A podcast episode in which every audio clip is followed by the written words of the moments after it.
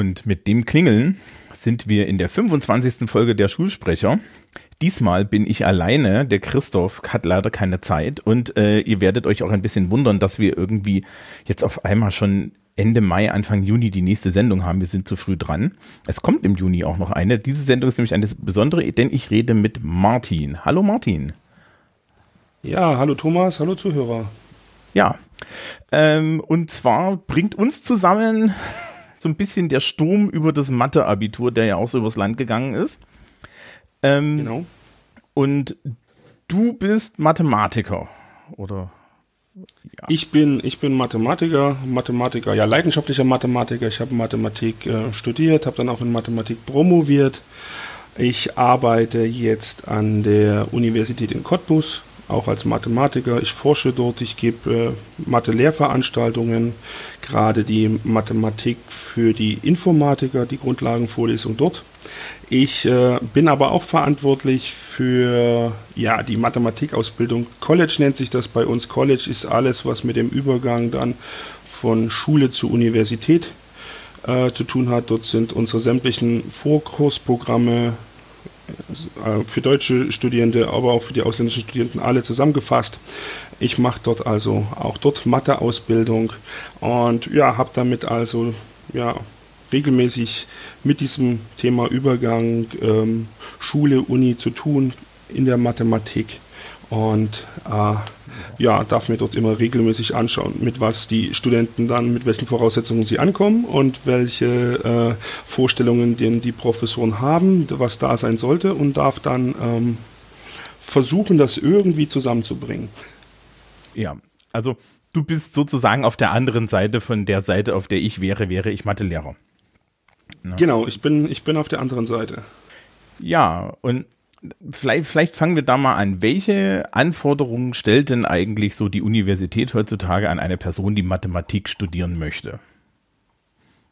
Ja, also ich würde sagen, äh, da hat sich in den äh, vergangenen Jahrzehnten nicht viel äh, geändert.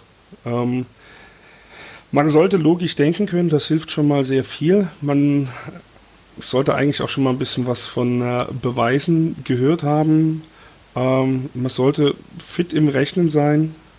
Das gilt aber halt für alle Studiengänge, die die Mathematik brauchen. Also im Rechnen äh, fast noch mehr eben für die Ingenieure oder für die für die Wirtschaftswissenschaftler, ja, da ist das fast noch wichtiger, dass die, dass die auch ein bisschen Kopf rechnen können. In der Mathematik selbst kommen ja quasi kaum noch Zahlen vor. Hm.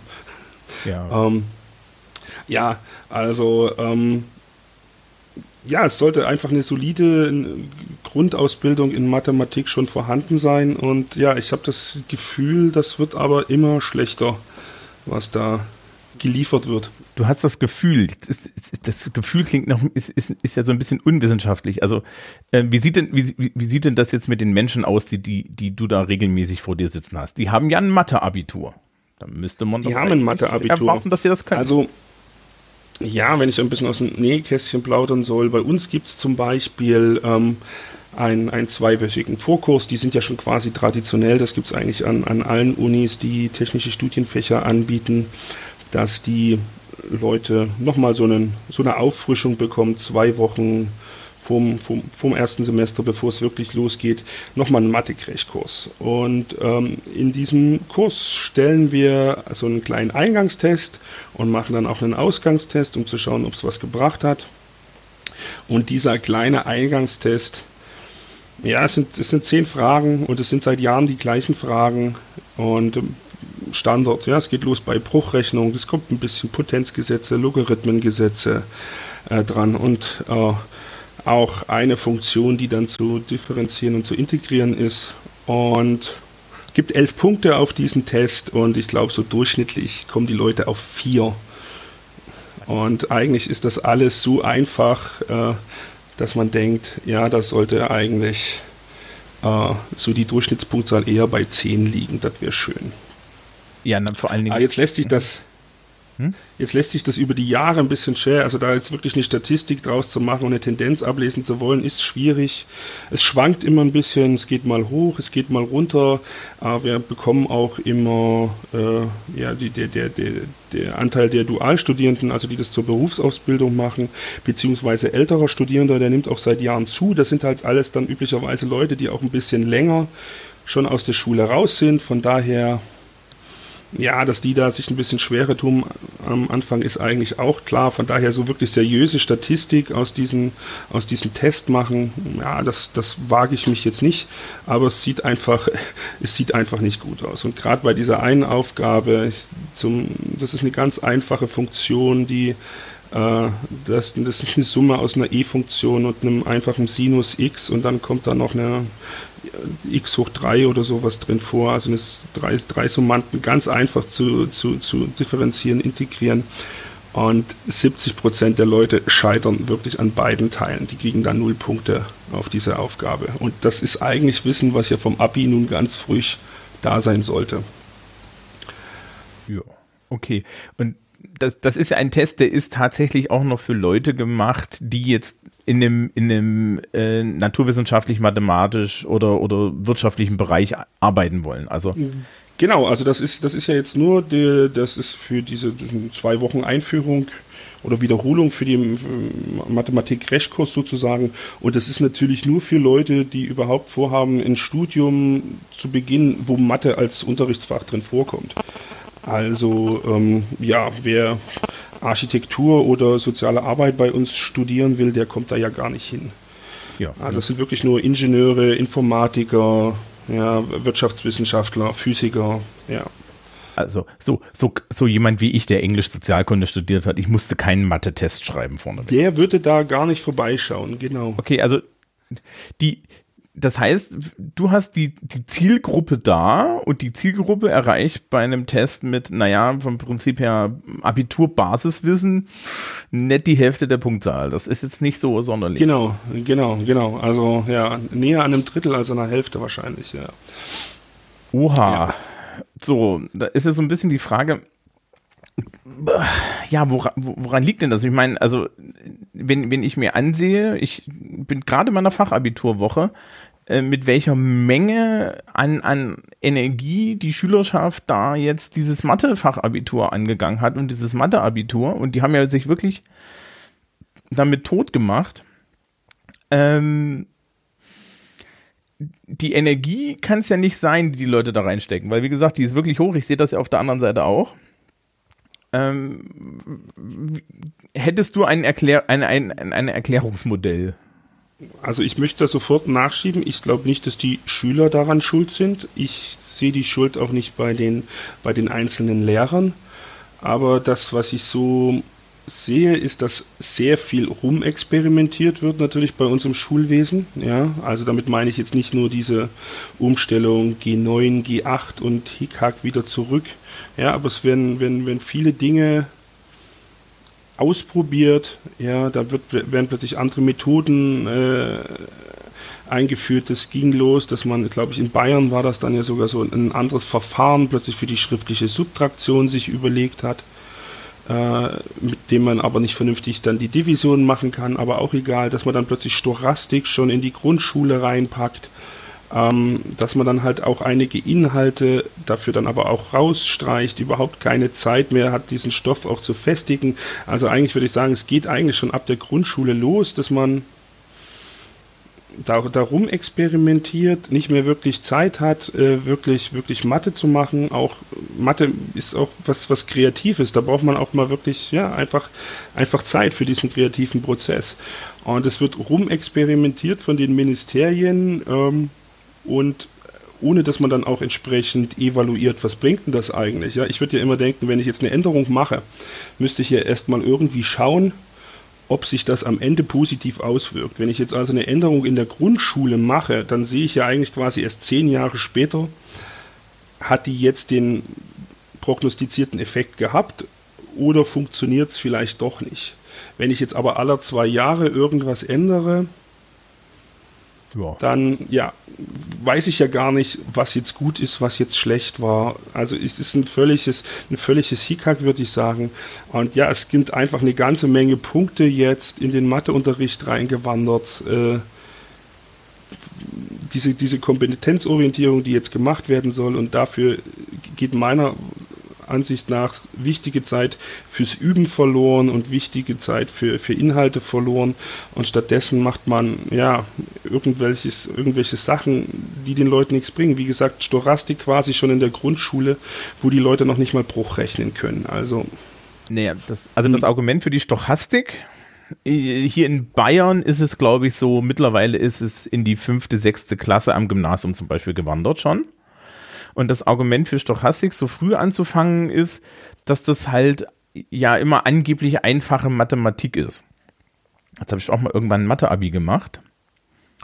Ähm, und ich kann mich daran erinnern, dass ich, dass mir Stochastik sehr, sehr, sehr leicht gefallen ist, als wir es so konzentriert im Unterricht gemacht haben. Am Ende hat es aber keine Sau geschrieben, weil danach hast du ähm, analytische Geometrie gemacht und dann hatten sie alle ihre, ihre Ebenenfunktionen und ihre ganzen Vektoren und so im Kopf. Und die eine Person, die Stochastik, den Stochastikteil vom Abi geschrieben hat, die war, hat sich extra darauf vorbereitet. Und ähm, das Einzige, was ich da immer festgestellt habe, ist bei, bei Stochastik, das ist halt, glaube ich, fast das Mathematischste weil es unheimlich wenig mit Rechnen zu tun hat. Also das ist ja immer so eine Sache, die ich, die ich sehe, die auch die Kollegen mir sagen. Ähm, es geht im, im, im Unterricht sehr oft nur um das Rechnen von Aufgaben und zwar eher so ja. formularisch. Ja, ja, das ist sicherlich in vielen Bereichen ist das so. Aber ähm, ich denke auch, wenn man jetzt wirklich ähm, so mathematisches Denken, Beweisen, Argumentieren, Schulen und üben möchte, so als eine Kompetenz, die vielleicht sinnvoll wäre, die meines Erachtens viel zu kurz kommt, dann wird sich da auch wunderbar zum Beispiel die, die klassische euklidische Geometrie für eignen. Ja, oder ein bisschen Zahlentheorie zu machen. Da muss ich auch nicht so viel rechnen. Ne? Euklids Beweis für die, die, die ja, dass, dass, es unendlich viele Primzahlen gibt, ist eine super Sache. Kann man auf jeden Fall äh, dem, dem, dem Gymnasiasten in der achten Klasse zumuten, dass man auch so eine Dinge Dinge bespricht. Muss nicht, muss da nicht die Storastik sein. Ich finde es halt äh, seltsam, dass ja Schüler, die noch nicht mal Ahnung von, von, von Bruchrechnen dann haben oder ja von überhaupt Anteilen, dass die dann äh, schon so mit der Storastik quasi drangsaliert werden. Ja, vor allen Dingen, weil man ja wieder, also ne, für so für so Grundverteilungen bräuchte man schon ein bisschen Bruchrechnung. Ne? So, wenn ja, ich, also es ne, wenn ich so einen Würfel habe, der hat eine Wahrscheinlichkeit von Sechstel. Genau, also das ist also und das, da hat man die diskreten Wahrscheinlichkeiten, ja und ähm, diskrete diskrete Wahrscheinlichkeiten kann man noch ganz gut in der Schule machen, aber wenn ich dann zu stetigen Verteilungen komme, ähm, da wird die Mathematik eigentlich richtig anstrengend. Also ein Mathematiker hat die Stochastik eigentlich üblicherweise in einem Mathestudium wahrscheinlich so im, im dritten oder vierten Semester und hört vorher noch eine vernünftige Maßtheorie, damit er das dann mit, den, mit der Integration auch hinbekommt. Also äh, die Storastik jetzt als einfache Disziplin, ja, wird, also würde ich nicht so bezeichnen. Ja, also ich kann mich erinnern, dass das das Argument war. naja, die Frage ja, ist ja, wie weit geht ja. ne? Genau, das ist natürlich, natürlich klar. Also die Anfänge, denke ich, sollte man auf jeden Fall in der, in der Schule machen, aber alles immer früher zu machen mit der Argumentation, ja, also wir müssen jetzt vielleicht auch noch eher äh, Physik machen und eher Chemie machen, weil wir später MINT-Absolventen brauchen. Äh, haben wir ja früher auch nicht benötigt, ja, hat ja früher auch geklappt und da war es spät dran. Also ich meine, hm. Nee, ich habe so das Gefühl, dass gerade gerade in der in der Mathematik da auch eine gewisse Menge äh, mathematisches Denken geschult werden muss, das nicht geschult wird. Also als ja. Englischlehrer sehe ich das ein bisschen ähnlich. Ähm, was mir sehr oft zu kurz kommt und ich gucke regelmäßig auch noch in die gymnasiale Seite rein ähm, und nicht nur meinen so, ich habe ja nur Leute, die am Ende ihrer Schullaufbahn sind. Ähm, dass, dass mir da immer auffällt, dass eigentlich die, die Sprachlichkeit, also, also so die Frage, was ist denn eigentlich Sprache, wie funktioniert das hier eigentlich und äh, was machst du denn da eigentlich? Äh, das wird nicht thematisiert, da gilt aber auch so ein bisschen die Aussage, das sei ja zu schwer für die Kinder. Und da ist aber dann in der Mathematik aus meiner Sicht das Problem, In Englisch kann ich es noch verstehen, dass ich es nicht erzählen muss. In Mathe muss ich aber eigentlich, weil es ist ja die Zentra so das zentrale Ding, das Nachdenken. Ja, ja und, und ich meine, dass, dass äh, die, die, die, die äh, Mathematik, so wie sie nun mal da ist, aus Axiomen aufgebaut und überhaupt diese, diese grundsätzliche Idee, ja, sich quasi wirklich nur ganz kleinen Satz Spielregeln sozusagen äh, vorzugeben und dann daraus alles andere aufzubauen, das ist ja, ist ja zentral für die Mathematik. Und das kann man Schülern auch schon mal versuchen zu erklären, vorzumachen, dass dem so ist. Die Geometrie, denke ich, ist da eigentlich ein gutes, eine gute Möglichkeit. Die ist recht eigenständig. Da kann ich das eigentlich auch mal, auch mal vorführen. Ja. Also, ja, und das, das kommt definitiv zu kurz. Also, ich meine, dieses, dieses logische Denken überhaupt, es tun sich, tun sich unsere Anfänger hier schon schwer, wenn sie in einer mathematischen Aussage überhaupt erstmal entscheiden sollen, was ist denn jetzt hier, was sind denn hier die Voraussetzungen und was ist denn die, die Behauptung. Und auch über Mathe zu sprechen, also Mathematik zu erklären, mit anderen über, über, über Mathe zu kommunizieren, kann eigentlich keiner. Das ist auch, würde ich sagen, das wäre, wäre auch irgendwie eine Kompetenz. Das könnte man vielleicht schon mal geübt haben. Und ja, das kann aber, das kann aber quasi keiner. Also wenn ich die Leute dann wirklich frage, ja nun erzählen Sie mir denn mal, was sagt denn jetzt der, der Höhensatz in der, in der Geometrie jetzt beispielsweise? Da kommt nichts und dann sagt einer ja vielleicht noch, h Quadrat ist gleich p mal q. Ja und was sind jetzt h und p und q? Also H ist die Höhe. Und dann kommt vielleicht, dann kommt vielleicht irgendwas, na, das eine ist die Höhe und das andere sind unten die Abschnitte auf der Grundseite. Mhm, mhm. Und das gilt jetzt immer. Mhm nicht nur im rechtwinkligen Dreieck, oder? Also ja, das, das kann keiner äh, von, oder keiner ist natürlich übertrieben, aber kaum einer, der, der unserer Anfänger zusammenhängt, ein bisschen was über Mathematik erzählen und über ein mathematisches Ergebnis. Okay, ähm, das, ich, das, das widerspricht ja auch so ein bisschen jetzt dem, dem schulischen Prinzip. Also ich kenne ja so ein, naja, äh, also also ich komme jetzt von ich komme jetzt so ein bisschen von der anderen Seite, ne? Also so so typische ja. typisches Lehrerdenken ist ja an vielen Stellen, wir haben natürlich noch tausend andere Dinge außenrum und wir haben vor allen Dingen so ein Problem, es muss alles immer testbar sein. Ähm, wir müssen gewisse Ergebnisse schaffen. Ja, und ähm, ich habe natürlich zwei Möglichkeiten, dorthin zu kommen. Das, die eine Möglichkeit ist, ich mache tatsächlich mit den Leuten Mathematik, aber der preiswertere Weg ist ja, die Leute einfach äh, Formeln rechnen zu lassen. Also Natürlich. Ich kenne ja. das auch aus dem Englischunterricht. Die Realschulen zum Beispiel bringen oder haben früher, das ist jetzt besser geworden, den Leuten als Textproduktionsaufgabe sehr formularische Aufgaben beigebracht. Also die wussten ganz genau alle, wo sie was hinschreiben müssen, damit sie gute Punkte kriegen und fielen aus allen Wolken, als ich meinte, ja, diese Regeln gibt's bei mir alle nicht. Ja, und dann waren sie alle verzweifelt, weil, aber, aber ich brauche doch eine Wortzahl für meine Einleitung. Ich dachte mir so, ihr spinnt doch wohl. Ja. Ja, ja, also äh, das ist, das ist definitiv ein Punkt, wo ich auch gar nicht weiß, ob das Zentralabitur und diese ganzen PISA-Tests jetzt wirklich äh, und diese Vergleichstests in die richtige Richtung führen, weil die gerade zu einer wahnsinnigen Bürokratisierung irgendwie führen, zu einer Absicherung. Es muss alles untereinander abgestimmt sein, es muss alles klar sein, dass dann, dann wird das und das gemacht. Und das nimmt dem Lehrer natürlich sowieso von vornherein sämtliche Freiheiten, irgendwie den interessanten Unterricht zu machen. Und ja, ich denke, das, das, das beraubt ja dann wirklich sämtliche Kreativität, die in der Mathematik vorhanden ist und man landet da zwangsläufig irgendwie bei so einer festen Liste von Punkten, die halt eben einfach abgearbeitet wird. Ja, aber naja, also ich würde sagen, du kannst den interessanten Matheunterricht machen und der findet auch statt. Du wirst halt allerdings als Lehrkraft nicht wirklich dafür belohnt, weil der einfache Nein, Weg ist, ist, das ist ne, also der einfache Weg ist, ähm, den Leuten beizubringen, wie sie äußerst effizient ein Fachabitur lösen und dann können die halt, oder ein Abitur, und dann können die halt sehr effizient ein Abitur oder ein Fachabitur. Nein, also, äh, also ja, also ohne Frage, ich kenne auch sehr engagierte und gute Mathelehrer, die da wirklich einen super Unterricht machen, aber ich glaube, das, ja, ist eine, ist eine, ist eine Minderheit die, die sich da wirklich so reinknien. Und ähm, quasi mehr oder weniger Vorgaben vom Ministerium quasi bewusst ignorieren, um zu sagen, ich mache das jetzt aber richtig.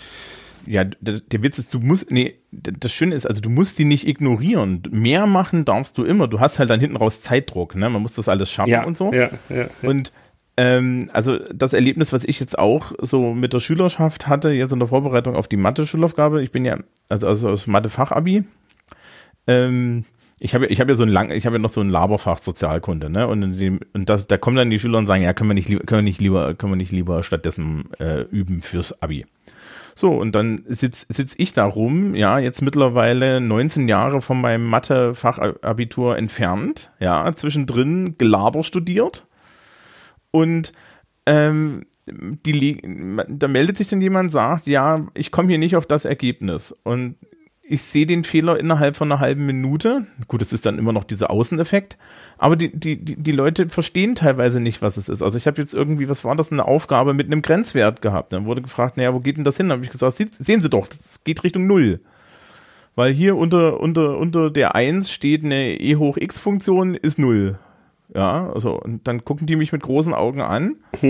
ja, und, und, und ich sage, ja, aber jetzt, jetzt stellen Sie sich das doch mal vor. Ja, eine, eine sehr begnadete Kollegin im Fach Mathematik bei uns an der Schule, der ihr Standard ist, sämtlichen Leuten in der Analysis gerade äh, die, die die ganze Zeit von Rechner zu setzen und ihnen so ein Grafik, so ein grafisches Programm zu geben, ja, so ein Grafikrechner und zu sagen, ja, dann schauen Sie sich doch mal die Kurve an. Ja. Ja. Und der nächste, der, die nächste Idee ist dann, äh, dass, dass, sie, dass sie den Leuten sagt, ja, wenn ihr in der Schulaufgabe in, im Fachabitur hängt, dann malt euch doch mal die Kurve hin. Ja, die meisten Scheiß davon rechnet ihr doch eh aus, ja, weil Nullstellen gibt Punkte. Und ja. so, dann malt euch das doch mal auf, da, da, da seht ihr Dinge.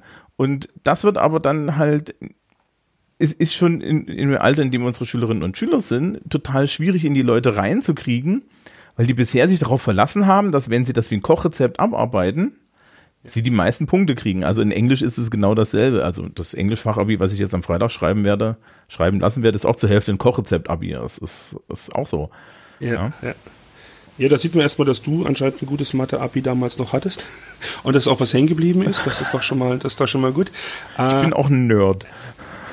Ja, ja, aber ähm, nee, ist ein Punkt. Also Grenzwerte ist zum Beispiel was, das ist in einigen Bundesländern sehr zusammengestrichen worden, auch im Lehrplan. Das wird überhaupt nur noch ganz stiefmütterlich behandelt und mir ist völlig unklar, wie man denn dann Differenzieren und Integralrechnung ohne vernünftigen Grenzwertbegriff machen soll, aber das ist ein, ist ein anderes Thema. Ähm, ja, aber ich glaube, also die Defizite gehen einfach schon, schon wirklich weiter vorn los. Also die Leute können auch im Zweifelsfall schon, schon nicht mal mehr Bruch rechnen oder haben überhaupt kein Gefühl mehr, was denn jetzt eigentlich ein Bruch ist. Und damit sind die dann eben mit irgendeinem so Ausdruck wie 1 durch e hoch x auch überfordert, weil die überhaupt keine Vorstellung dann anscheinend davon haben.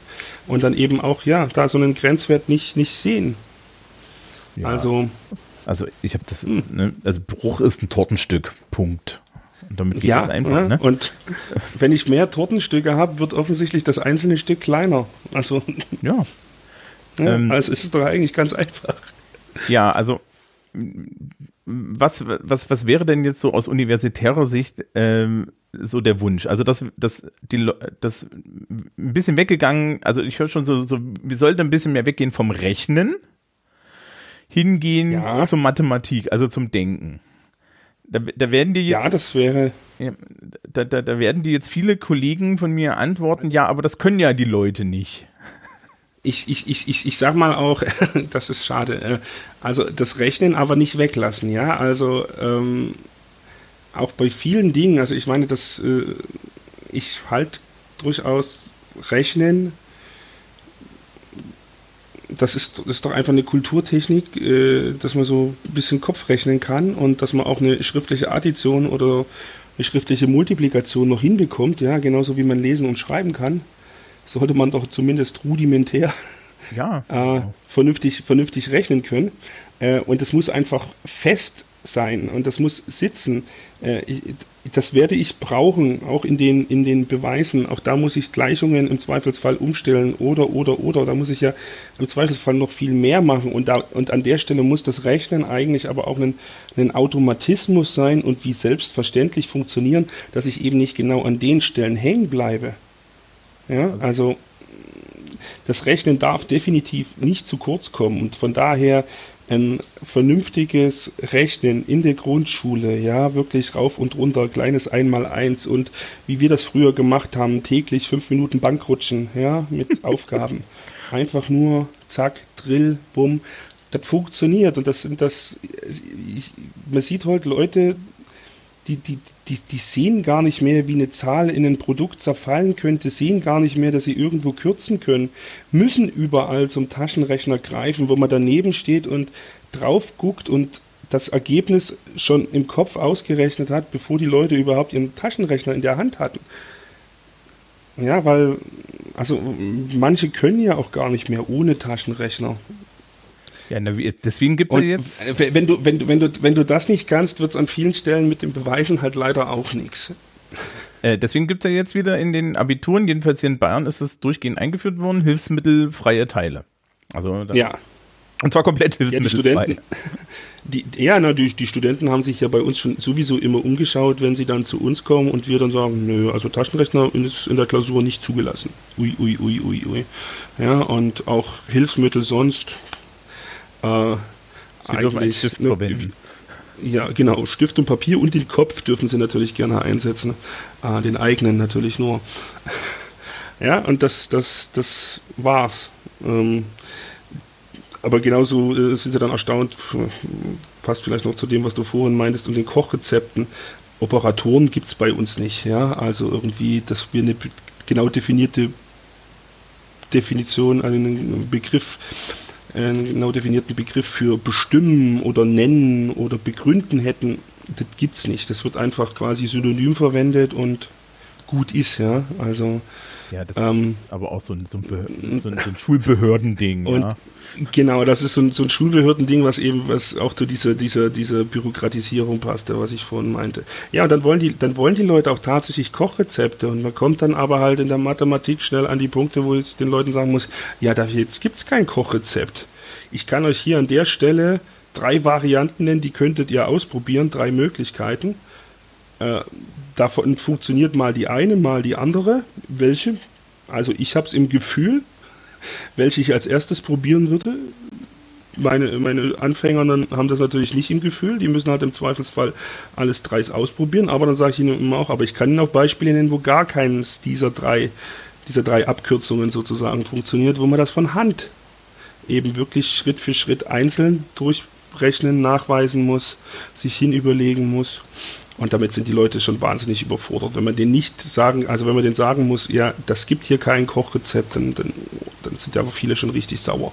Ja, ich meine, das kenne ich aus dem Sprachunterricht auch, wenn ich dann irgendwie anfange, den Leuten zu den Leuten erkläre. Ja, also englische Futurformen sind halt englische Futurformen, ja.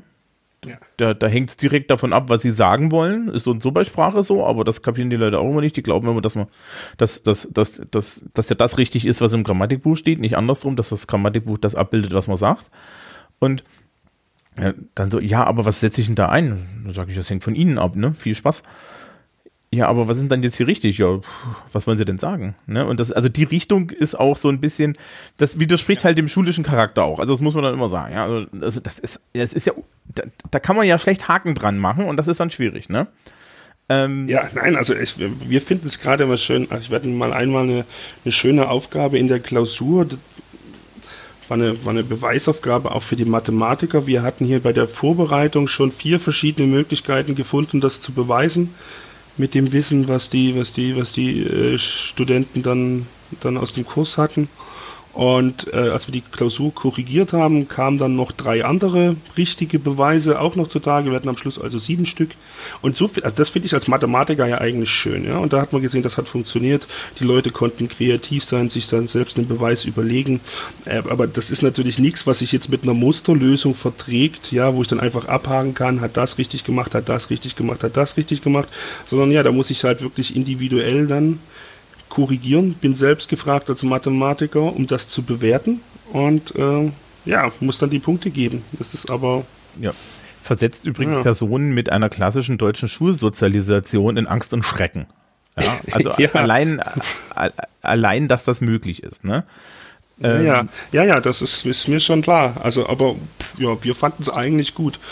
Ja, es ist ja, ja es, es ist auch eigentlich gut, aber es ist natürlich, ja. äh, es ist natürlich eine Sicherheit nicht da. Ne? Also es, es geht, es genau. geht heutzutage doch, doch im, im, Schulwesen viel um Sicherheit. Ja, auf jeden Fall. Ich denke, Absicherung ne, ist, ein, ist ein ganz wesentlicher Punkt irgendwie.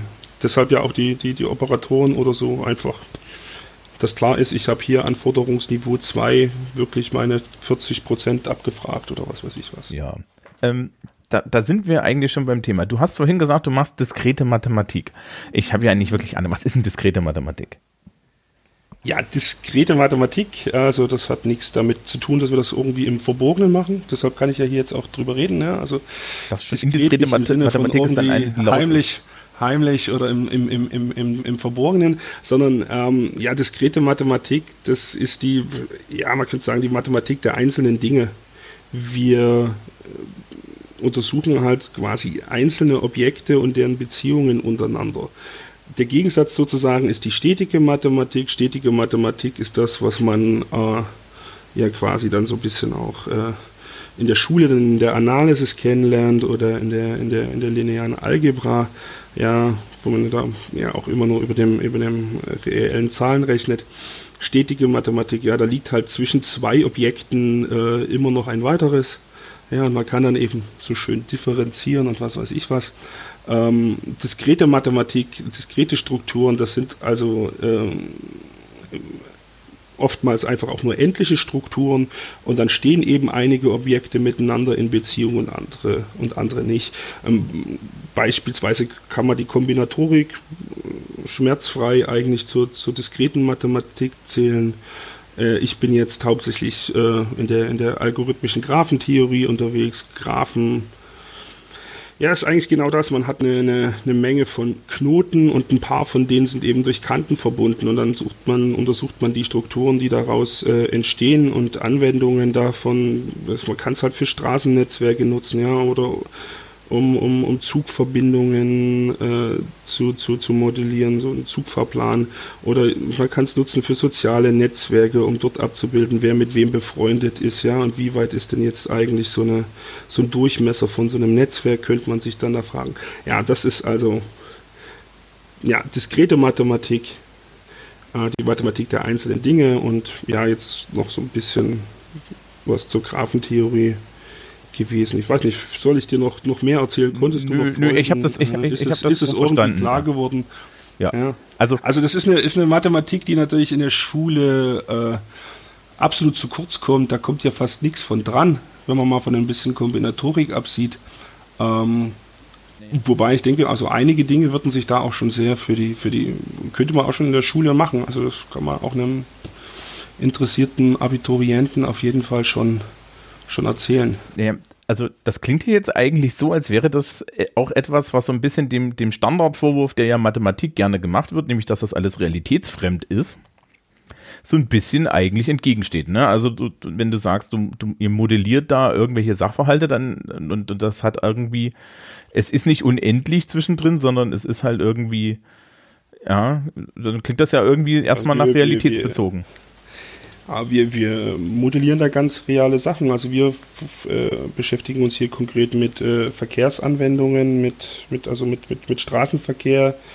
Ampeloptimierung beispielsweise ist so, ein, ist so ein Thema bei uns gewesen. Also das ist, ist ja wirklich was Handfestes. Ja. Äh, wir haben aber auch mit, mit vielen verschiedenen Firmen schon zusammengearbeitet. Also ja, große Automobilfirmen, ähm, IT-Zulieferer, ähm, ja, auch, auch Speditionen. Wir hatten auch mit einer großen Chemiefirma Projekte, mhm. wo, wir, wo wir diskrete Mathematik wirklich in der Praxis nutzen. Also es gibt tatsächlich, das wird tatsächlich da draußen benutzt, was wir hier machen. Ja? Oder was wir auch unseren Leuten beibringen. Unser Stud Studiengang hier, das ist auch ein Studiengang für angewandte Mathematik. Ähm, die Absolventen werden wir alle los. Also die, die werden dann alle Mathematiker Einige ja. natürlich in Forschungseinrichtungen oder Universitäten, aber eine ganze Menge gehen wirklich in die Wirtschaft, in die Industrie oder ja, ja zu, zu Banken, Versicherungen natürlich auch. Also ja, es ist, Mathematik ist definitiv nichts Weltfremdes. Also. Ich, ich kann mich dran erinnern, noch so, als, als, als ich an, in der Schule war, dann kam halt irgendwann auch mal einer und sagte, ja, hier Integralrechnung, für was brauchen wir den Scheiß? Und der Mathelehrer meinte trocken, sag mal, fährst du Auto? Und der, der so, ja. Sag mal, wie, wie, wie, wenn du, wenn du die Autosilhouette, wenn die ausgeschnitten werden muss, was glaubst du denn, wie das der Roboter weiß? Also, nee, keine Ahnung, ja. Hm, das ist eine Kurve. Mhm. Und er so, oh, ja, ah, also, ja, die hat jemand, ja, viele, das ist viele, eine Formel. ja. Ja, viele Leute machen sich äh, natürlich überhaupt keine, keine Gedanken, äh, wie die Mathematik eigentlich in die ja, in die ganzen Maschinen reinkommt, in, in, den Computer reinkommt und wieso der Computer das alles ausrechnen kann. Ja, äh, so ein Computer ist strunzdumm, das muss dem Computer halt schon jemand beibringen vorher. Genau, also ich, ich kenne das halt so aus dem, aus dem Hackerspace, wir haben, wir haben bei mir im Hackerspace so 3D-Drucker und so Zeug und da, da arbeitest du die ganze Zeit mit Vektorgrafiken. Ja. ja. Und äh, wo 3D-Druck auch, auch eine, eine, eine schöne, schöne Sache für, für diskrete Optimierung. Ich meine, wenn du dort so einen, so einen Körper hast, ja, und dort so eine Stützstruktur noch einplanst mhm. und die dann so abfahren willst, ja, du willst das ja möglichst schnell drucken, also brauchst du eine günstige, schnelle Route, ja, um deine, um deine einzelnen Schichten abzufahren. Das ist klassisches, klassisches Problem aus der diskreten Mathematik. Ja, aber dann, dann müsstest du doch jetzt eigentlich doch, doch sehr froh sein, dass solche, solche realitätsbezogenen Aufgaben es wieder zurück ins Mathe-Abi geschafft haben. Weil das war dieses Jahr ja der große Bohai um das Mathe-Abitur, dass da jetzt wieder so ganz viel Text und so ganz viele realitätsbezogene Aufgaben drin sind. Ja, Oder also wenn ich, mir das, äh, wenn ich mir das Mathe-Abitur zum Beispiel das in Bayern anschaue, muss man sagen, es ist einfach brutal viel Text. Die Aufgaben fand ich jetzt nicht schwer, also im Gegensatz, also ja, wenn man sieht, was wir erwarten, definitiv äh, nicht, nicht zu schwer. Wie gesagt, dass die, dass die Schüler sich vielleicht dann trotzdem schlecht vorbereitet fühlen, weil es einfach seit der Grundschule schon Diskrepanzen gibt. Mag sein und dass sie denen zu schwer erschienen sind. Aber zum Thema Modellierung muss ich sagen, ähm, oder, oder Praxisbezug, der ist halt sehr an den Haaren herbeigezogen. Und das muss ein Schüler eigentlich, ein Schüler, der sich für die Themen interessiert, merkt es auch, dass dieser Praxisbezug, glaube ich, an den Haaren herbeigezogen ist und, und, und herbeifantasiert wird. Ähm, ich habe viele Kollegen, die hier anfänglich gesagt haben, also es hieß, oh, es wird jetzt mehr Modellierung dann gemacht, da kommt jetzt Kompetenzorientierung, muss, in den Schulen soll Modellierung gemacht werden. Ah ja, prima, das ist toll, ja. Also Modellierung ist was, das, das, das, das nicht schaden kann. Aber die Kollegen hier haben halt an echte Modellierung gedacht, ja. Und äh, das, was wir in der Schule sehen, ist eben, das ist keine Modellierung. Ja, vielleicht müssen wir da mal, ähm, vielleicht, vielleicht, müssen wir da mal kurz erklären, wir, was du unter echter Modellierung eingehen, ja. verstehst. Ja, also ein Modell ist, ist ja ganz klar irgendwie ein, ein Abbild der Wirklichkeit, ja, ganz allgemein. Ähm, mathematisches Modell halt irgendwie ein ein, ein, Modell, was ich also mit mathematischer Notation baue. Äh, Im einfachsten Fall, ähm, das älteste mathematische Modell ist, sind wahrscheinlich schon die natürlichen Zahlen, die einfach die Gesetzmäßigkeiten beschreiben, die beim Zählen von Objekten auftreten. Ja das, das klassische Rechnen, was wir machen, ist ja eigentlich schon ein Modell gewesen. Das haben die Leute, da, die Urmenschen früher äh, eben gebraucht, wenn sie ihre Herde Mammute oder was weiß ich was durchzählen wollten. Ähm, aber auch sowas wie die Gleichung für, für ja, in der Physik für, für einen freien Fall oder FSM mal A oder sowas. Das sind natürlich eigentlich mathematische, das sind mathematische Modelle, für den physikalischen Zusammenhang, der dann halt irgendwie näherungsweise die Wirklichkeit beschreiben soll. Mhm. Das heißt also, also ja.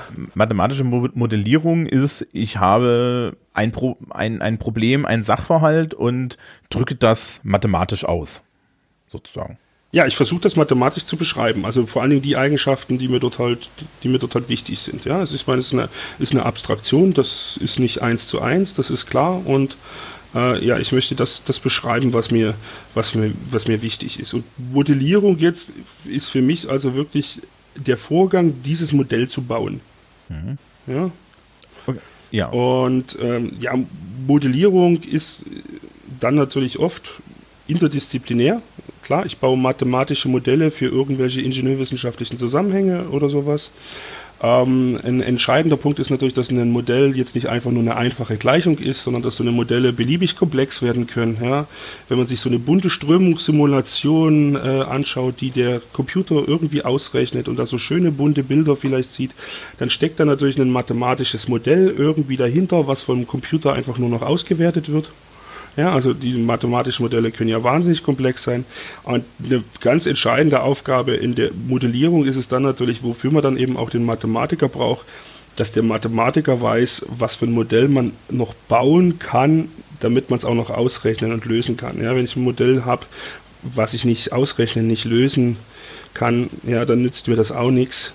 Also Modell sollte lösbar sein. Das ist eigentlich so das, was denn, womit sich die Leute, die sich hier mit Modellierung dann befassen, auch beschäftigen, dass wir für die ja, praktischen Sachverhalte äh, Modelle bekommen, die die einerseits möglichst exakt beschreiben, die man aber auch andererseits eben noch beherrscht, dass man damit wirklich was anfangen kann. Okay. Ähm, ja, und wenn wir jetzt in die, in die, in die Schule schauen, hm, okay. falls das dein nächster Punkt war. Genau, das wäre jetzt meine Frage gewesen. Wir haben vorher schon mal darüber geredet, du hast in das bayerische Fach, äh, bayerische Abitur geguckt. Wir ja. werden das verlinken zur Freude der, der Hörerschaft. Ja. Ähm, wir nehmen keine Rechnungen und Lösungen an. Ähm, und hast mir gesagt, da war eine Aufgabe drin, wo man schön sehen kann, was das, wo das Problem ist. Ja, eigentlich, eigentlich äh, ja, sieht man da, dass da wirklich alles falsch läuft, wenn man Modellierung betreiben will. Ja, also es geht um äh, den Aufgabenteil B. Das war dann also der Teil mit Hilfsmitteln, glaube ich, ne, der zweite Teil. Ähm, in der Analysis die Aufgabengruppe 2. Äh, da wird einem erstmal eine Funktion gegeben, das ist eine gebrochen rationale Funktion, Wer das jetzt nicht nachlesen will, dem sage ich es einfach äh, im Zähler 4x und im Nenner dann noch x plus 1 in Klammern zum Quadrat. Mit der Funktion wird erstmal ein bisschen rumgerechnet und dann kommt im Aufgabenteil E mal plötzlich dann so der tolle Zusammenhang zur Wirklichkeit, ja, oder äh, ja, dann sollen wir davon überzeugt werden, dass das eine ganz wichtige, tolle Funktion ist. Denn dann wird uns erklärt, dass ein Pharmaunternehmen eine Studie zur Wirksamkeit und Verträglichkeit eines neu entwickelten Medikaments durchführt. Und es wird dann hier einfach behauptet, dass äh, im Intervall von 0 bis 9 die betrachtete Funktion die zeitliche Entwicklung der Wirkstoffkonzentration im Blut beschreibt.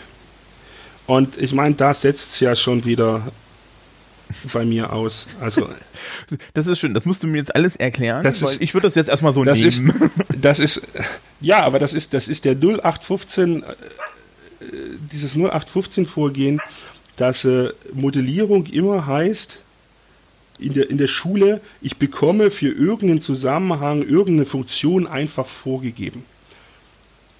Ja, für, den, für, den, für, den, Mathematiker würde das jetzt halt heißen, ja, ich muss jetzt die Wirkstoffkonzentration ja, im Blut, ja, die soll irgendwie da mit diesem Pharmaunternehmen äh, soll, soll, soll dieses Modell gebaut werden. Das hieße eigentlich, dass sich jetzt die Leute zusammensetzen, Biologen, Mediziner und überlegen, welche Prozesse denn jetzt im Körper biologischer, chemischer Natur überhaupt ablaufen und welche Annahmen man darüber treffen kann und wie deshalb zum Beispiel Diffusionsgeschwindigkeiten ja irgendwie vom, vom, vom Darm ins Blut und was ich da für Annahmen überhaupt treffen kann. Und was für die Abbauraten dann vielleicht gilt, wenn das Zeug von der Leber wieder rausgefiltert wird oder was weiß ich was. Ja. Also da würdest du, da würdest du dich zusammensetzen und, und würdest dir jetzt überlegen, wie müsste denn eine Funktion aussehen und welche, welche Annahmen müssen denn für diese Funktion gelten. Üblicherweise ist eine typische Annahme dafür halt, dass die, äh, dass die Abbaurate, also die Geschwindigkeit, mit der sowas abgebaut wird, proportional zur Menge ist, die vorhanden ist äh, für, für, solche, für solche Prozesse. Und dann würdest du halt überlegen, ja, aus so einen Annahmen, wie, wie, wie müsste denn jetzt eigentlich die Funktion aussehen? Und in dem Moment, wo du die Funktion hast, ist die Modellierung dann quasi auch, auch, auch fertig. Ja, beziehungsweise hast du die noch mit Parametern und so weiter bestückt und dann für einen konkreten Anwendungsfall noch konkrete Parameter ausrechnen. Ach egal, das interessiert dann eigentlich den Mathematiker schon nicht mehr. Ja, aber auf eine Funktion, auf, auf diese Funktion selbst zu kommen, das ist der Schritt der Modellierung.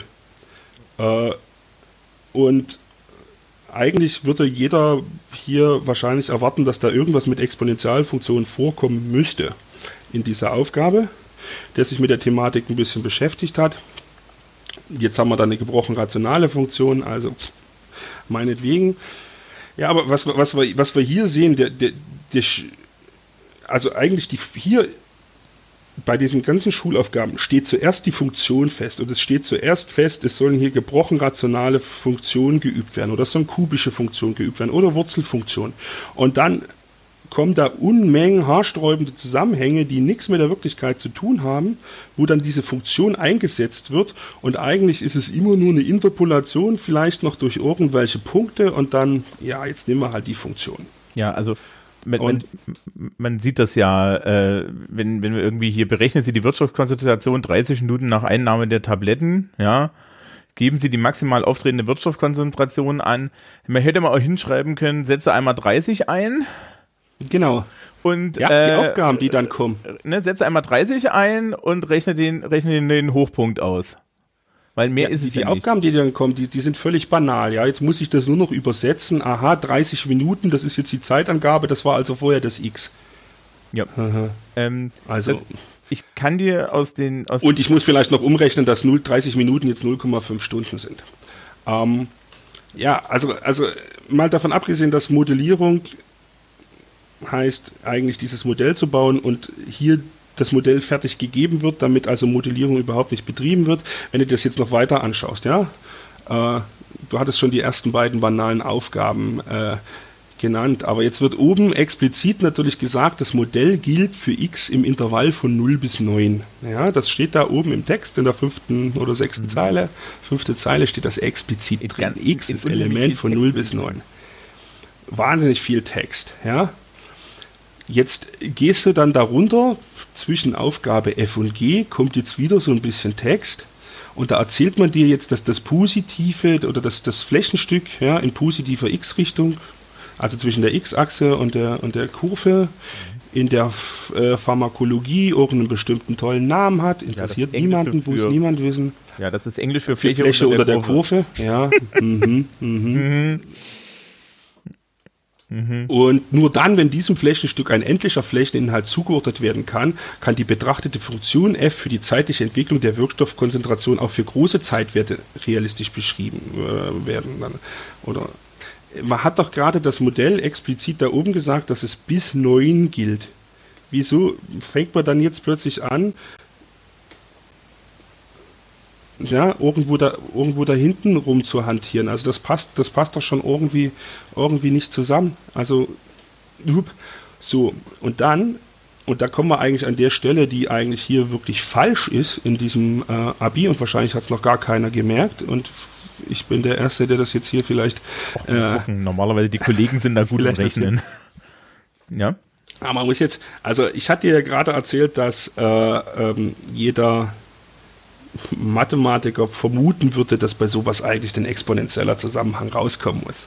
Mhm. Und wenn du jetzt zu Aufgaben Teil I gehst, drei Punkte wert, wie ich es gerade sehe, äh, ja, wird die zwei, also es geht jetzt darum, dass eine zweite Tablette eingenommen wird. Mhm. Und die wird äh, irgendwann später eingenommen. Und äh, es ist jetzt äh, die, die, die Frage, wie dann dieser Wirkstoffverlauf aussieht. Mhm. Und bei der Funktion, die hier konkret für den Abbau gegeben ist, ja, wir erinnern uns, dieses 4x durch, in Klammern x plus 1 zum Quadrat, mhm.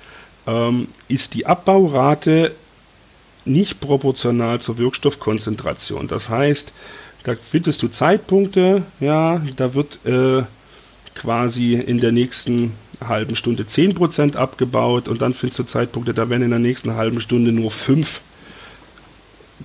abgebaut. Das heißt, dein Prozess hat irgendwie so eine Art Gedächtnis, wie lange die Einnahme schon mal her ist, was irgendwie komisch ist. Ja, der weiß, wann du die Tablette vielleicht genommen hast. ähm, könntest du jetzt sagen, na okay, das liegt einfach an der, an der Wirkstoffkonzentration. Aber wenn du jetzt zwei Tabletten nimmst, weiß, weiß der das mit der obigen Funktion halt eigentlich immer noch.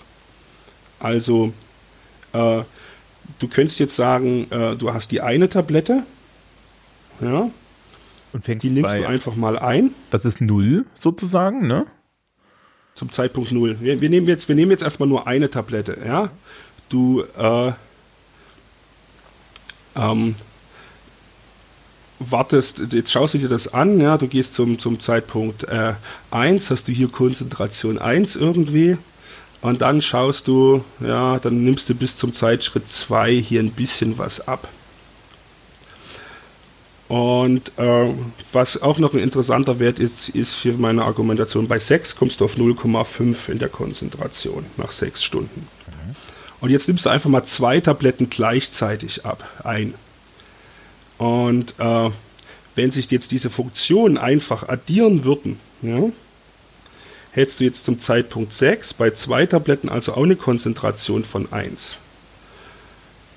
Und dann gehst du weiter zum Zeitschritt 7 und schaust mal, wie viel du von dieser Konzentration dann abgebaut hast.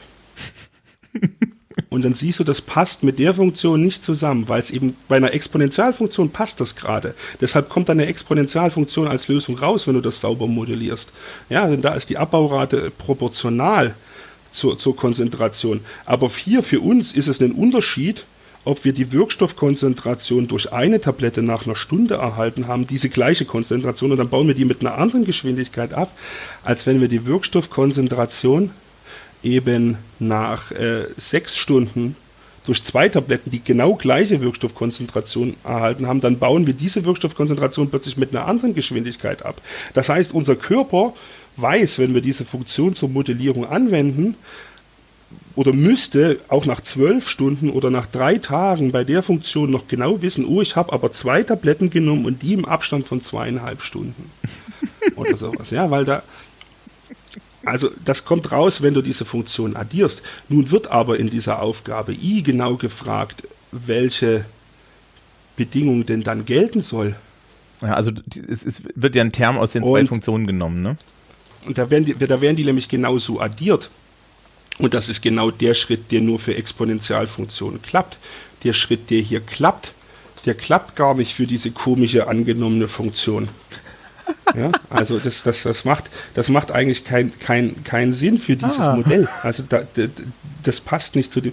Ich meine, es ist klar, was hier gemeint ist und was die Leute ankreuzen sollen. Von daher, die können das, wenn wer nicht über den Sachzusammenhang nachdenkt und jetzt sich einfach überlegt, na, was will denn der Prüfer jetzt von mir wissen, der kann die Aufgabe richtig beantworten. Also sprich, man kann, man, man kann an der Stelle schön sehen, dass ähm, dass der komplette Zweck dieser Aufgabe nicht war, tatsächlich einen realen Sachverhalt darzustellen, sondern wenn man das gemacht hätte, wäre ja oben eine E-Funktion gewesen. Ja? Genau, hätte, hätte irgendwie sein müssen. Komischerweise kommen ja dann weiter unten bei der Dauerinfusion plötzlich komische E-Funktionen vor, aber egal. Naja, die gelten halt ja, ja. als schwerer. Die, die, gelten ja als schwerer. Ja. Man muss die Kettenregel anwenden, hm. das ist kompliziert. Hm. Also, das, ja, ich kenne das alles.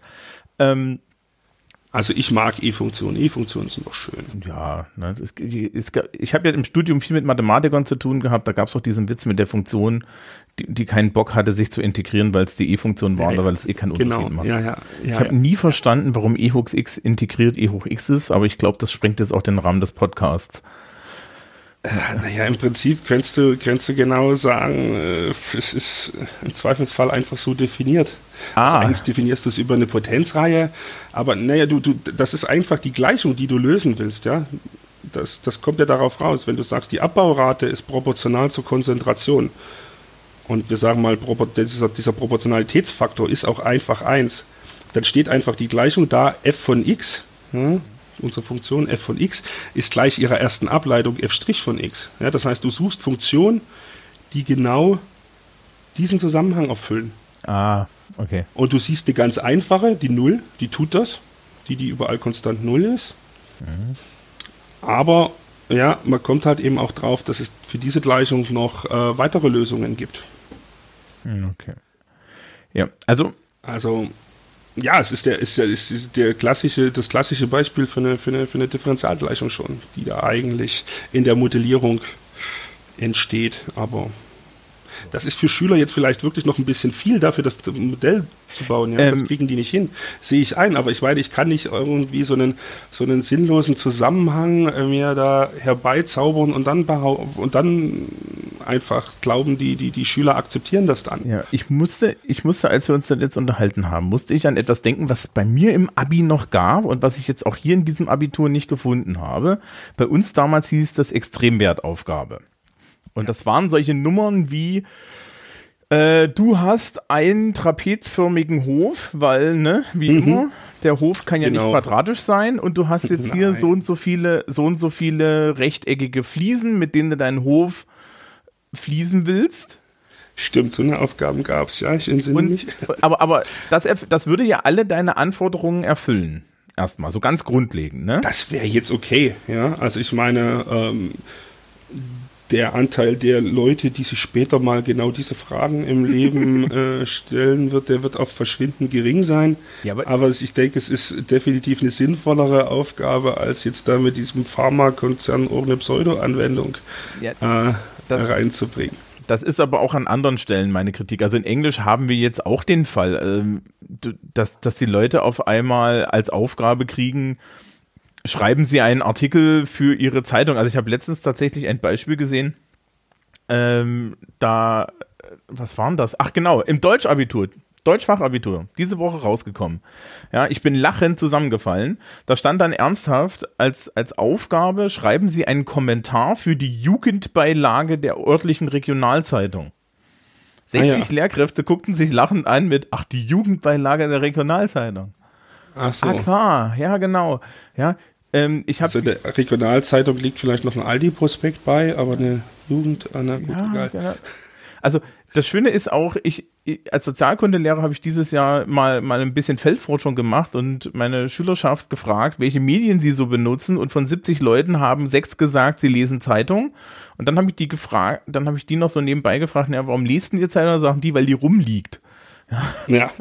Also ja ähm, klar. Und das ist das ist dann das ist dann realistisch, ja. Also ich das ich glaube das Problem, was was was diese Aufgabenformen auch haben, ist es ist halt an den Haaren herbeigezogen. Natürlich kann ich jetzt den Hof gegen etwas gegen etwas, weiß ich nicht, ähm, gegen etwas realistischeres austauschen. Also man könnte ja zum Beispiel sagen, ja, du hast eine Festplatte und möchtest irgendwie so und so viele MP3s draufladen. Durchschnittliche MP3-Größe ist das. Festplattengröße ja, ist das. Also ja? ich meine, äh, gut, gut an der Aufgabe ist natürlich einfach, dass ich diesen Funkt diese Funktion nicht gegeben habe. Dass ich eben erstmal selbst den Ausdruck finden mhm. muss, der mir die Größe ausrechnet, die mich interessiert. Ähm, und ja, ich meine, stattdessen, wenn wir jetzt auch nochmal in diese Aufgabe im, im, im, im, im Abi hier gerade reingucken, mit dieser, mit dieser äh, gebrochen rationalen Funktion. Stattdessen kommt dann so eine Aufgabe, wie begründen Sie, dass x gleich 0 die einzige Nullstelle von f ist?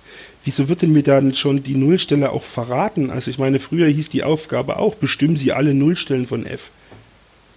Ja, es geht, also da, da geht es ja darum, dass du darüber nachdenken sollst. Ja, du sollst dann sagen, warum die da null ist. Ja, weiß ich nicht, warum die ja. da null ist, weil ist halt null. Also Genau, also warum die dann null ist, ist relativ klar, weil wenn ich null einsetze, kommt null raus. Ja, ich glaube, dass dann noch die, also die, dass es die einzige ist, da muss man natürlich auch nicht weit ausholen, aber doch noch einen Halbsatz nochmal hinterher schieben. Aber ja.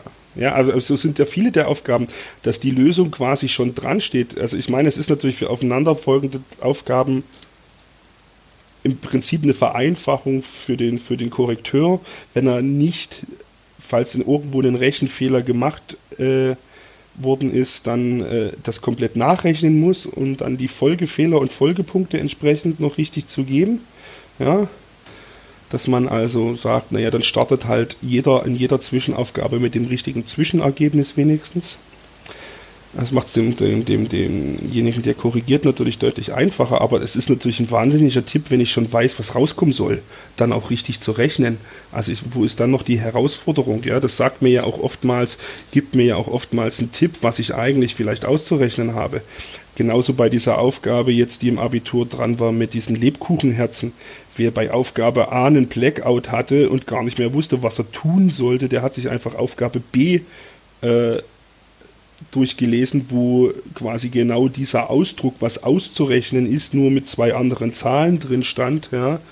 Und der hat quasi äh, in dem Text zu Aufgabe B den Lösungsweg von Aufgabe A gefunden das ist ja jetzt, kann man ja nur nicht mehr als herausfordernd bezeichnen. Also mein Mathelehrer 2000 hat schon immer gesagt, Leute, lest euch mal bitte die komplette Angabe vorher durch. Normalerweise verraten die euch hinten, äh, was, äh, was vorne rauskommt. Ja, ja, ja, das war früher auch schon so, natürlich. Naja, gut, ja. du, musst, du musst den Leuten ja eine Progressionschance geben, ja. Also du kannst ja nicht sagen, hier, sie haben bei Aufgabe 1 den, den ja, die Ableitung falsch gemacht, herzlichen Glückwunsch. Damit drücken sie jetzt 60 Punkte äh, äh, Analysis in Skala. Nein, ne? also das geht ja nicht. Ja, natürlich. Also das ist natürlich die Frage, dass du Aufgaben eben gut stellen musst, dass man entweder mit Folge, leichten Folgefehlern noch sinnvoll weiterrechnen kann und dann eben auch die Punkte darauf bekommt oder dass eben, ja, die Aufgabe genug, also nicht allzu viele äh, Zwischenergebnisse dann braucht, die weiterverwendet werden. Ja, das ist völlig klar. Ich meine, das Problem haben wir natürlich hier auch, wenn wir Klausuren äh, stellen, dass wir eigentlich soweit es geht auf Zwischenergebnisse, die dann weiter benutzt werden müssen, eigentlich verzichten. Ja, aber ihr habt doch Spaß daran, das nachzurechnen. Der durchschnittliche Mathelehrer nicht unbedingt, weil er hat da ein bisschen mehr zu tun. Boah, wir machen, weißt du, wir haben halt auch so dieses äh, einfache Zeug wie äh, Matrizen invertieren und sowas. Und wenn sich die Leute da verrechnen in so einer längeren Rechnung und das natürlich gleich im ersten Schritt in Zeile 1 tun und man das Teil wirklich komplett nachrechnen muss. Äh, und im Endeffekt sieht, sie haben dann eigentlich nur drei Vorzeichenfehler gemacht, sodass man im Zweifelsfall nur einen halben Punkt abzieht. Aber dafür dann, äh, um wirklich diese drei Vorzeichenfehler zu finden, 10 oder 15 Minuten beschäftigt war. Na, naja, Spaß ist auch was anderes. Ja, okay. Gut. Haben, brauchen wir noch was? Haben wir noch, haben wir noch was? Eigentlich. Na, ich würde vielleicht noch äh, auf so ein, so ein kleines Fazit äh, kommen wollen oder vielleicht, weil wir waren jetzt doch ein bisschen äh, negativ vielleicht oder ähm, ich habe dem einen oder anderen vielleicht abgeschreckt, weil ich gesagt habe, das wird so viel mehr an der, an der Uni erwartet. Also dazu will ich natürlich sagen, dass äh, sich die Unis alle Mühe geben, äh, mit entsprechenden Vorkursen die Leute fit zu bekommen. Bei uns gibt es jetzt beispielsweise auch wirklich ein einjähriges Vorstudium, was auch zur Orientierung gehen, äh, dienen soll. Wer also noch nicht weiß, was er überhaupt studieren möchte, kann erstmal reinschnuppern. Ist übrigens voll BAföG-fähig, also man kriegt sogar, wer BAföG bezieht, dann auch äh, bezahlt und verliert aber hinten raus auch nichts für sein, für sein weiteres Studium kann man also erstmal gucken und da gibt es einen einjährigen Mathekurs drin, also da wird man wirklich nochmal fit gemacht. Aber es gibt auch die, äh, äh, die, die, die, jede Uni bietet eigentlich so eine, so eine kleinen Vorkurse zumindest an für zwei oder drei Wochen vor dem Studium.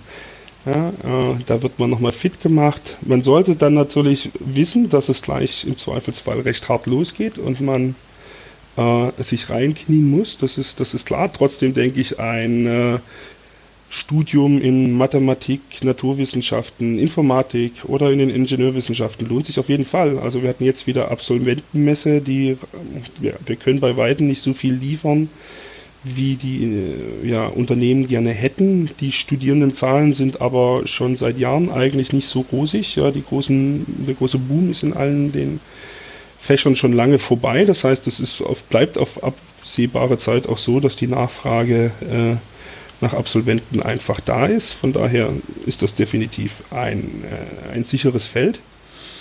Ja, und also als ganz persönlichen Tipp, wenn man jetzt einen Studienplatz sucht, also egal wer jetzt dann zuhört, Schüler vielleicht selbst bei dir oder Eltern oder Lehrer, die dann da Tipps geben müssen, äh, was sollte sich auch mal kleine Unis anschauen? Also, Zum Beispiel äh, Cottbus. Ja, zum Beispiel Cottbus. Nein, aber es ist einfach so, weißt du, große Unis, ähm, große Unis, die da 5, 6, 700 Anfänger haben, auch in Mathematik, äh, und gar nicht so viele Leute im Masterprogramm äh, haben. Die können sich gar nicht um die Leute einzeln kümmern. Mhm. Und äh, die haben dann Abbrecherquoten, ja, also dann überleben vielleicht 20 bis 30 Prozent am Ende. Und bei kleineren Unis, nicht nur in Cottbus, äh, man hat ein viel besseres Betreuungsverhältnis. Die Leute geben sich, glaube ich, noch viel mehr Mühe, da niemanden zu, zu verlieren. Ähm, ja. ja. man braucht die Leute ja dann auch, um die eigenen Masterprogramme zu füllen. Ähm, das sind, sehen die Abbruchquoten auch schon deutlich besser aus. Also ich glaube, äh, ja, wer, man sollte dann ja, für das kleine Betreuungsverhältnis kann sich so, für das gute Betreuungsverhältnis kann sich so ein Blick an eine kleine Uni auf jeden Fall schon, schon lohnen. Also man sollte nicht von Anfang an unbedingt die großen Städte wie Berlin oder ja, Bonn ist in Mathe ja noch groß, Darmstadt, äh, Ulm vielleicht äh, nur auf seiner Liste haben, sondern sich ruhig mal die kleinen anschauen. Ich gebe auch zu, kleine Unis haben Nachteile. Ja, also es gibt bei weitem nicht so viele Spezialisierungsrichtungen. Das ist jetzt also das Niveau und die Tiefe ist auf jeden Fall da, aber man hat vielleicht nicht diese breite Auswahl, wie man sie an der großen Uni hat. Das ist, das ist klar. Ähm, ja, aber ich denke, ähm, ich, ich also ja. bei, bei uns, man kann zu, bei uns zu den Dozenten kommen und wirklich ja, pro Woche eine Stunde persönliches Beratungsgespräch im Zweifelsfall bekommen, wenn man das benötigt und möchte. Und also, ja, das geht an an großen Unis, in so großen Studiengängen definitiv nicht. Ich, ich habe ja in Eichstätt studiert. Ja. An der kleinen Uni.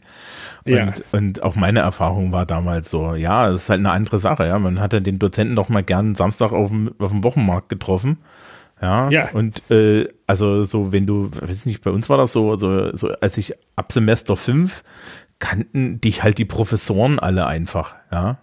Ja, man, man, man, kennt die Leute, klar. Also, das, hat, das hat Vor- und Nachteile. Es fällt natürlich auch dann auf, wenn man äh, mal in der Lehrveranstaltung fehlt. Ja. ja.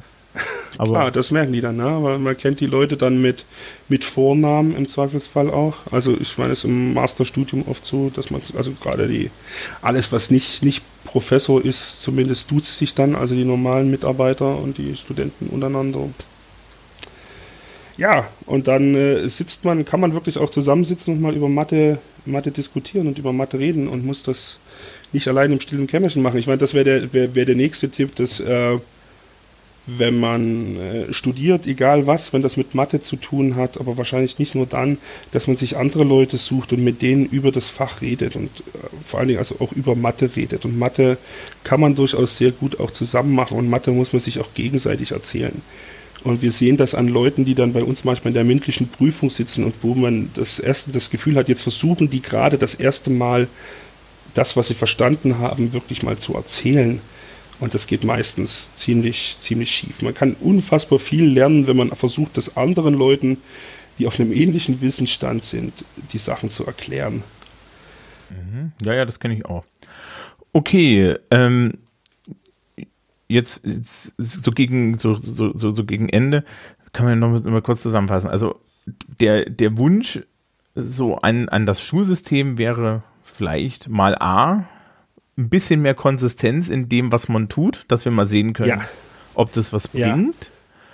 Ja. B mathematisches Denken nicht nur durch, durch lange Aufgaben zu simulieren, sondern tatsächlich zu fordern. Habe ich das? Genau. Und ja, aber dabei die, die Grundlagen, also wirklich das Rechnen und das Festigen von den, diesen Sachen auch nicht, nicht außer, außer Acht lassen. Also ich weiß nicht, also es ist halt so, dass Drill irgendwo im Zweifelsfall doch funktioniert, ja. Und wenn ich, äh, warum, ich kann das auch bis zur zehnten, bis zur, bis zur zehnten Klasse immer am Anfang fünf Minuten, ja, Kopfrechnen, Bankrutschen machen. Hm. Ja. Es können ja später auch schwerere Aufgaben werden, ja. Also es muss ja nicht beim kleinen einmal eins bleiben, ja. Aber Stammfunktion zurufen, ja, kann man doch, kann man doch genauso spielen. Also, ja, dass das, dass man das einfach, einfach, einfach übt und festigt. Also das denke ja. ich ist auch ein ganz, ganz, ganz wichtiger Punkt.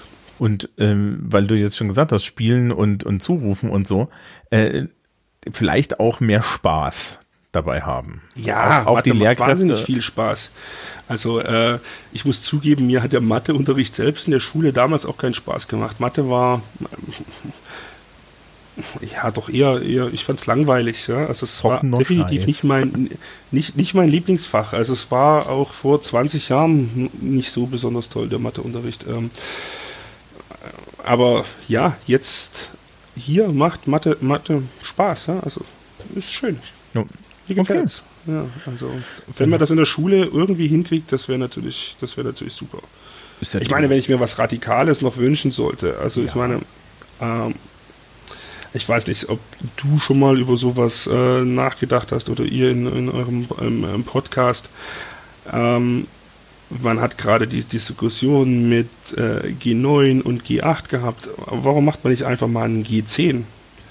Ja, also ich meine, die Leute sollen, die Leute sollen hinten raus immer länger arbeiten. Ja, also ich warte ja schon drauf, dass demnächst dann Rente ab 70 oder sowas kommt. Ja, das muss, das muss doch irgendwann kommen. Ja, die Leute werden immer älter.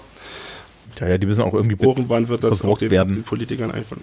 Aber das heißt, wenn das hinten raus für uns ja auch immer länger dauert, ja, wenn jetzt die Leute, die jetzt geboren werden, eine Lebenserwartung von 100 Jahren haben, dann können die doch problemlos äh, auch die ersten 20 Jahre ja, mit Kindheit und Schulzeit verbringen. Es muss doch niemand mit 18 schon anfangen zu studieren.